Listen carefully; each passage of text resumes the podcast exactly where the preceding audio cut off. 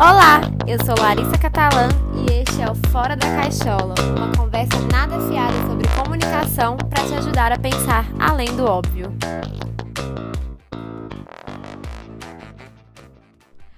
Oi, gente! Como é que vocês estão? Eu espero que vocês estejam bem. Hoje é mais um episódio da série Marketing Além do Óbvio, que é para te ensinar passo a passo do marketing, como fazer uma estratégia bem explicado, bem detalhado para você não falhar mais no marketing. Eu quero que todo mundo saia daqui profissional de marketing, pelo amor de Deus.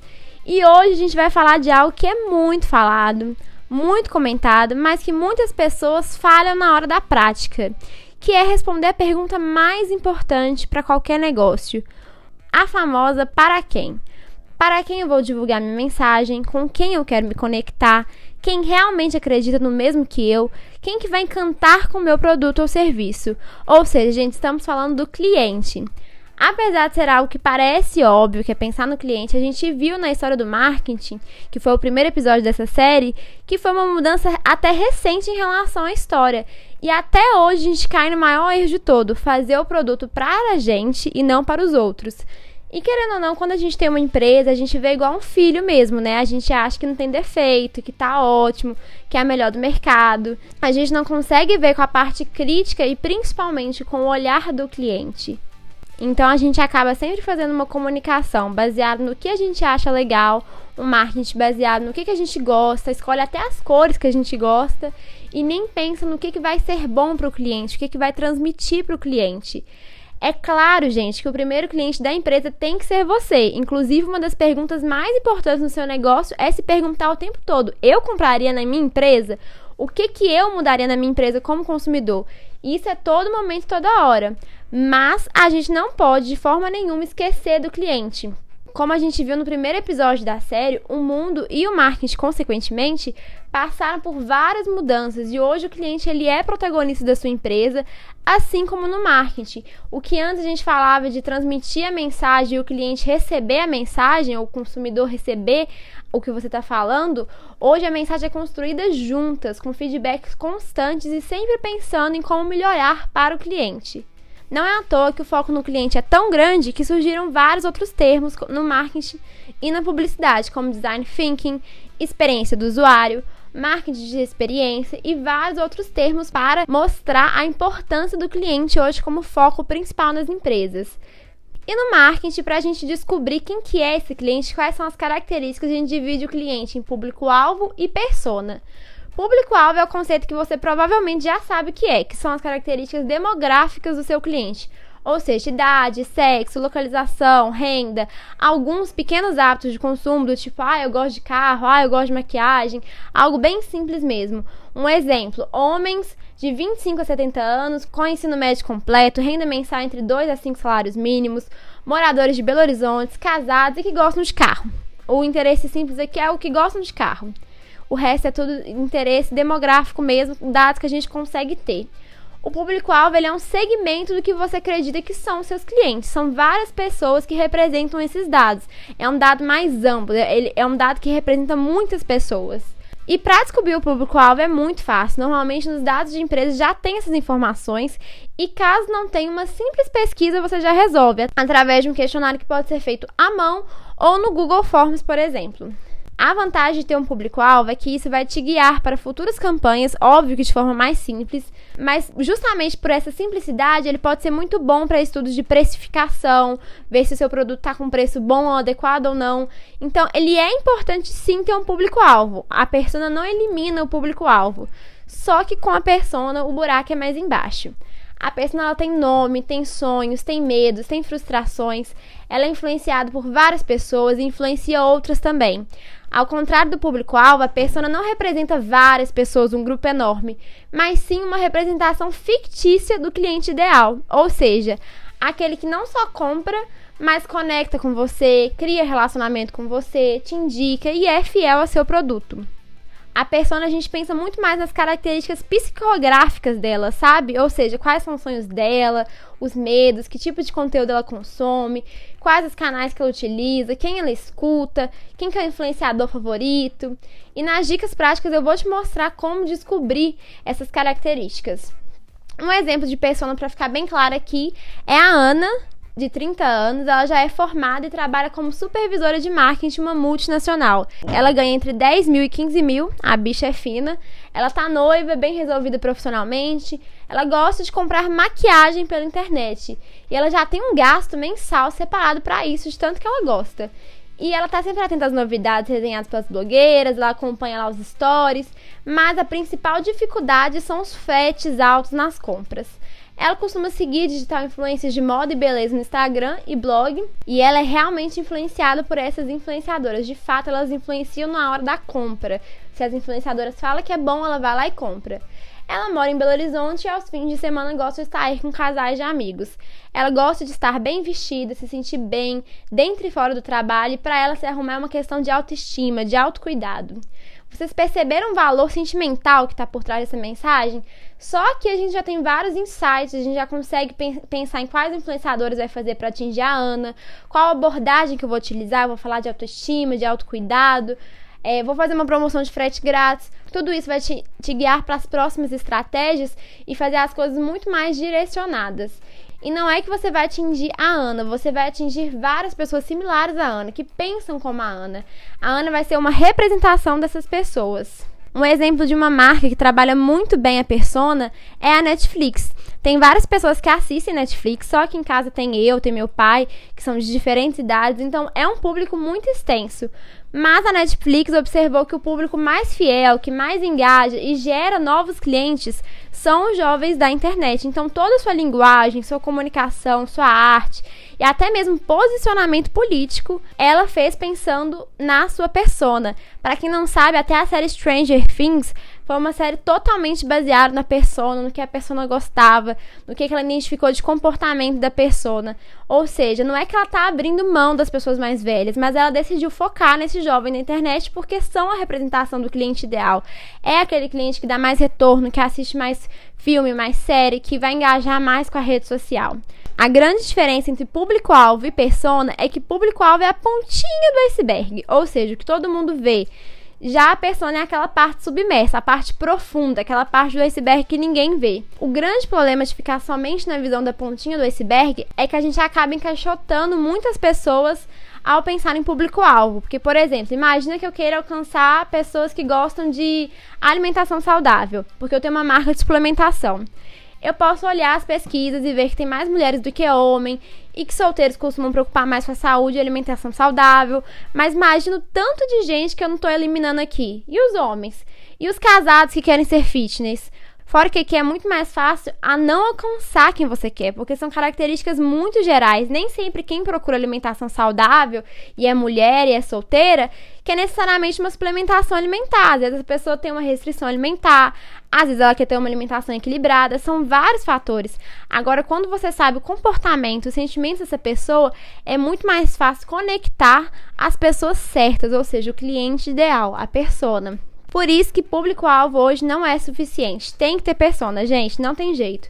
Como a gente viu no episódio passado, a identificação, personalização e humanização são fatores cada vez mais essenciais no mundo atual. E muita gente se assusta com o conceito de persona porque parece que você está tendo que abrir mão de outros clientes, porque são características muito específicas de fato. Aí ficam, ah, Larissa, mas e aí? Eu tenho um cliente assim também, como é que eu não vou pensar nele e tal? Gente, persona é representação do cliente ideal. Ideal é aquele cliente melhor do mundo, aquele que não enche o saco, aquele que vale e paga mais do que 10 clientes chatos. Claro que, consequentemente, outras pessoas vão comprar os seus produtos e você não vai eliminar elas, você não vai deixar de vender para essas pessoas. Mas você focar no cliente ideal é um caminho de ter clientes de qualidade. E quando a gente fala de cliente, um cliente que paga mil e indica para todo mundo é muito melhor do que 10 clientes de 100 reais, vocês não concordam? Mas, ah, Larissa, esse meu negócio tem mais de uma persona, eu reconheço públicos muito distintos, e agora? Gente, não tem problema. Você pode ter mais de uma persona, mas o ideal é que seja no máximo três personas, para você focar bem a sua linha de comunicação e sua estratégia. E é claro que isso eu tô falando que depende de cada negócio. Um negócio imobiliário, por exemplo, que é um ramo que eu trabalho muito, às vezes tem mais de três personas.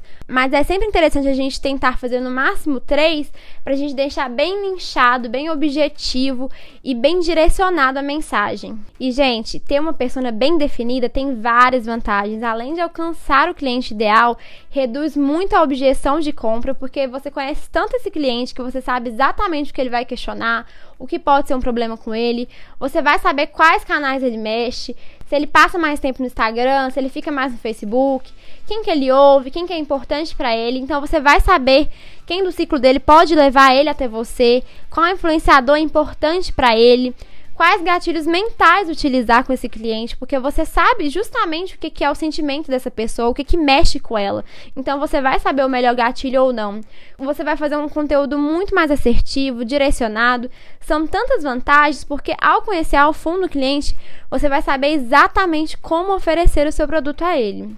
E para descobrir a sua persona são três passos. O primeiro é mensurar o público, no sentido de não querer falar com todo mundo, mas sim para as pessoas certas, ou seja, falar para o cliente ideal. É muito importante, gente, a gente mudar a mentalidade, porque normalmente as pessoas se agarram muito nisso de querer conquistar o mundo e falar com todo mundo. Só que esquece que quem fala para todo mundo, na realidade não fala para ninguém, e quem fala tudo, na realidade não fala nada. Então, é importante sim a gente ter noção de mensurar, entender que não dá para alcançar todo mundo, mas se a gente alcançar as pessoas certas, já vale a pena. Elas já vão dar o retorno financeiro que a gente quer e ainda vão ser clientes muito mais fáceis a gente lidar, clientes que vão indicar, clientes que vão ser fiéis. É um cliente muito melhor para se ter na empresa. O segundo passo, assim como o público-alvo, é fazer pesquisas. Só que a pesquisa aqui envolve perguntas mais íntimas, envolve perguntas que a pessoa tem que ser muito franca e aberta. Então, o ideal é você separar pelo menos uns três clientes, se você conseguir alguns mais, melhor ainda, para perguntar realmente sobre o dia a dia, o que, é que ele ouve, o que, é que ele faz, quais sentimentos dele. Por ser um processo mais íntimo, mais delicado e que nem todo mundo tem algum cliente com uma intimidade ou algum amigo que é seu cliente para você perguntar. Se não tiver essa, essa possibilidade, lá nas dicas práticas no episódio, eu vou te ensinar outra forma de fazer isso. Ah, e caso seu produto ainda não exista, você já pode começar a realizar sua persona fazendo as pesquisas com quem você acha que é seu público. Com uma pessoa próxima que você enxerga como comprador, um amigo, um familiar. E assim observar o comportamento dessa pessoa e fazer essa pesquisa com ela.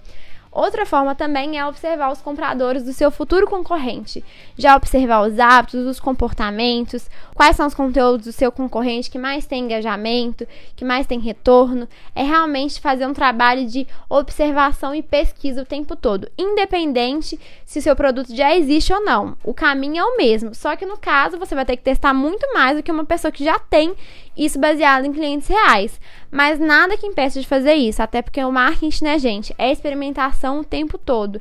Então, se você não tem uma empresa ainda, dá sim para você fazer a sua persona baseada em experimentações, em conversas com possíveis compradores. E a terceira e a última etapa para fazer sua persona é mapear.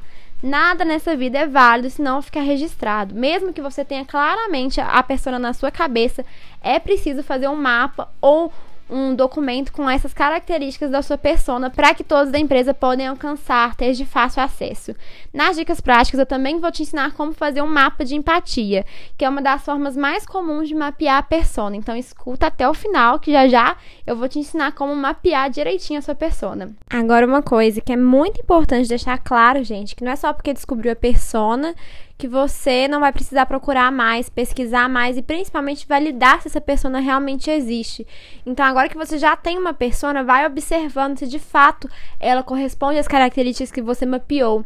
É importante o tempo todo a gente estar tá atualizando essa persona também, porque as pessoas vão mudando, o que as pessoas acreditam vão mudando, os medos vão mudando, o mundo está mudando muito rápido, né? Então, é importante a gente sempre atualizar, tirar um período mesmo, às vezes fazer de um em um ano, seis em seis meses, de acordo com a sua disponibilidade da sua equipe para refazer esse estudo de persona. Principalmente porque, como eu disse, o mundo está mudando o tempo todo. Não dá pra gente simplesmente ignorar as mudanças e achar que as pessoas vão continuar igual e que a persona vai ser sempre a mesma. Então, observe muito bem a sua persona, vai se atualizando, vai validando essa persona, vai ver se ela realmente corresponde ao que você imaginou E uma ótima dica também é você fazer a sua não persona, ou seja, quem você não quer atrair, porque também vai te dar muita visão sobre o que você não deve fazer, sobre o que você não deve se posicionar a favor ou contra, e por aí vai. Encontrar a persona é muito bom, mas saber a não persona já é um ótimo caminho também para te auxiliar na sua comunicação e no seu posicionamento. Bom, gente, é isso. Eu quis trazer de forma bem objetiva o público-alvo e a persona para fixar mesmo na cabeça de vocês. E a minha dica final é que, por mais que pareça algo simples e óbvio, é uma das partes mais importantes, se não a mais importante do marketing, que você tem que dedicar sua energia e atenção, porque ele vai guiar todos os outros próximos passos. Aqui na, agora na série a gente vai precisar muito bem da persona bem definida. Se parar para pensar, os episódios aqui do Fora da Caixola de gatilhos, experiência, posicionamento, tendência, acho que a maioria dos episódios aqui do Fora da Caixola todos eu sempre falo de cliente, de cliente, de cliente. Então é muito importante ter uma persona bem definida. Então separa um tempinho, faz isso de forma colaborativa com o pessoal da sua equipe, pergunta às pessoas que estão de frente, às vezes um corretor, Pessoas, pergunta às pessoas que estão de frente, quem lida diretamente com atendimento ao cliente, vai ser essencial nesse processo de fazer a sua persona e o seu público-alvo. E quando achar a sua persona, é muito importante continuar se questionando e perguntando o tempo todo o que, que sua persona acharia da empresa ou do seu produto. E esse assunto de persona, gente, é um assunto que eu gosto tanto que derivou até outros nomes, como brand persona, que é uma estratégia que as Casas Bahia, Magazine Luiza, Natura e outras milhares de empresas utilizam na sua estratégia. Mas isso aí eu vou falar num próximo episódio, porque eu acho que vale um episódio só sobre isso. Aí vocês me falam lá no Instagram se querem ou não. Mas, sem mais delongas, vamos de dicas práticas. A primeira dica prática é para você que não tem nenhum cliente, que você tem intimidade para fazer as pesquisas. Você, em vez de fazer a pesquisa, você vai fazer um método igual a gente faz quando tá começando uma paquerinha, um crush, um contatinho ali. Você vai stalkear a pessoa toda. você vai entrar no Facebook da pessoa, Facebook da mãe, do irmão, no Instagram, no Twitter, LinkedIn tudo de rede social e vai anotando tudo, qualquer detalhe, tudo que aquela pessoa curte, tudo que aquela pessoa comenta, os posicionamentos políticos. Vai anotando todas as informações. Tem que fazer igual paquera mesmo, aquele tipo assim: "Ah, você gosta da banda X? Poxa, eu também, que coincidência". É aquela coisa bem stalker mesmo, porque você tem que conversar exatamente a mesma língua do cliente. E essa forma de pesquisar através do Stalker vai te ajudar muito a ver a forma do conteúdo que essa pessoa gosta, se ela prefere vídeo, se ela prefere post, o que, que é humor para ela, o que, que é triste para ela, quais são os posicionamentos, as filosofias, e dá para descobrir muita coisa avaliando as redes sociais. A segunda dica é que para mapear a sua persona, você pode fazer um mapa de empatia. O mapa de empatia ele tem várias variações na internet, mas os principais quadrantes são o que a pessoa ouve, ou seja, ela ouve podcast, ela ouve fora da caixola, ela ouve a opinião dos pais, ela ouve influenciadores digitais, ela ouve os amigos, enfim, o que, que ela ouve? O que, que ela vê? Ela vê novela, vê televisão, vê séries. Quais séries que ela vê? Filmes, que filmes ela gosta? Ela fica bastante tempo nas redes sociais, ela fica bastante tempo no trabalho, ela vê muitas pessoas do trabalho, ela vê muita família. O que, que ela mais vê? O que, que ela sente. Ela tem medo de alguma coisa, do que, que ela tem medo, ela quer realizar um sonho, qual sonho é esse? O que, que incomoda ela no dia a dia, o que, que ela queria que fosse diferente no mundo, é realmente a parte muito importante da gente entender os sentimentos da persona, que vai ser justamente onde a gente vai conectar com ela. E as dores e soluções, que é justamente onde entra o seu produto. Qual o sentimento dela quando ela pensa no seu produto ou serviço? Qual o problema que seu produto pode resolver? O que, que é importante, prioridade para ela no seu produto.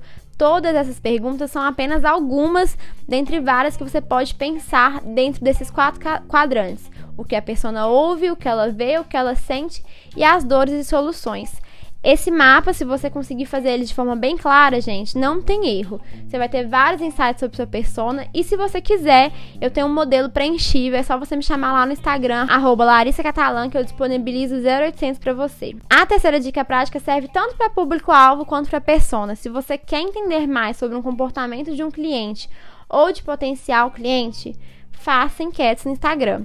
Hoje, com as enquetes, gente, com as plataformas digitais, ficou muito mais fácil a gente fazer pesquisas. E as enquetes, elas mostram, além dos resultados, ela mostra quem votou também. Então, você pode verificar se aquele perfil bate ou não com a sua persona e, assim, entender um pouco mais sobre a sua persona através das perguntas que você vai fazer lá na, nas redes sociais. Agora, se você quer aprofundar mais ainda sobre personas e público-alvo, anota as indicações do dia. Gente, hoje eu vou ter três indicações aqui de três TEDs muito diferentes um do outro, mas que tem vários insights sobre persona. O primeiro é por que marketing com base no gênero é ruim para o seu negócio. Gente, esse TED ele mostra uma visão oposta à questão de persona e público-alvo. Eu acho muito interessante assistir. É sempre legal quando a gente tem pensamentos assim, olhar observações contrárias.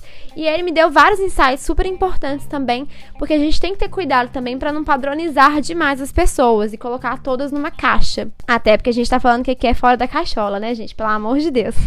Hoje eu tô engraçadinha, né? Mas é um TED super legal e vale muito a pena vocês assistirem. Tenho certeza que vocês vão ter vários insights e lá ela explica através de pesquisas sobre como às vezes segmentar demais pode ser um perigo. O segundo TED é um TED com menos de 5 minutos, ele é um dos mais assistidos da vida assim do TED. Ele se chama Como começar um movimento. Ele mostra que você conectando a uma pessoa certa, você já tem tudo e isso vai criando uma comunidade que basta uma pessoa realmente interessada e que acredita em você que você vai conquistar várias pessoas e assim formar um movimento. Ele é muito legal, gente. Muito incrível mesmo, vale muito a pena. Menos de 5 minutinhos você termina de ver ele. E a última indicação é também um TED que é As Tribos que Lideramos, do Seth Godin, que vocês sabem que é um dos autores e palestrantes que eu mais indico aqui, porque para mim ele é sim um guru do marketing atual. E ele tem um livro, inclusive, sobre isso também, muito bom, chamado Tribos, que fala justamente como a gente conectar as pessoas certas com os mesmos pensamentos, forma literalmente tribos que vão cada vez mais formando outras tribos e assim formando uma grande comunidade. Ele fala muito também sobre o conceito de persona, no sentido da gente conectar com as pessoas pelo que elas realmente acreditam. Que às vezes uma coisa em comum que a pessoa tem, se várias pessoas têm essa coisa em comum também, não é incomum mais, vira algo comum para essas pessoas e assim elas criam conexões reais e podem sim criar com você um negócio de sucesso. É muito legal e passa muita mensagem que não é para alcançar todo mundo, e sim as pessoas certas, que para mim é a mensagem que eu quero que vocês levem aqui do episódio. Gente, o episódio foi esse. Eu quero saber de vocês. Eu te dei algum insight? Tem alguma dúvida? Eu quero que você compartilhe lá no meu Instagram, Larissa Catalã. Eu vou ficar muito feliz de ter o feedback de vocês e saber que eu te ajudei de alguma forma. E não esquece, pelo amor de Deus, de compartilhar esse podcast, principalmente a série Marketing Além do Óbvio, com aquele amigo seu que está começando uma empresa ou aquela amiga que precisa entender mais de marketing. Enfim, eu te desafio a indicar para pelo menos uma pessoa e eu garanto que vai ajudar ela demais e além de que vai me deixar muito feliz. De qualquer forma, eu espero vocês semana que vem. Um beijo e até a próxima!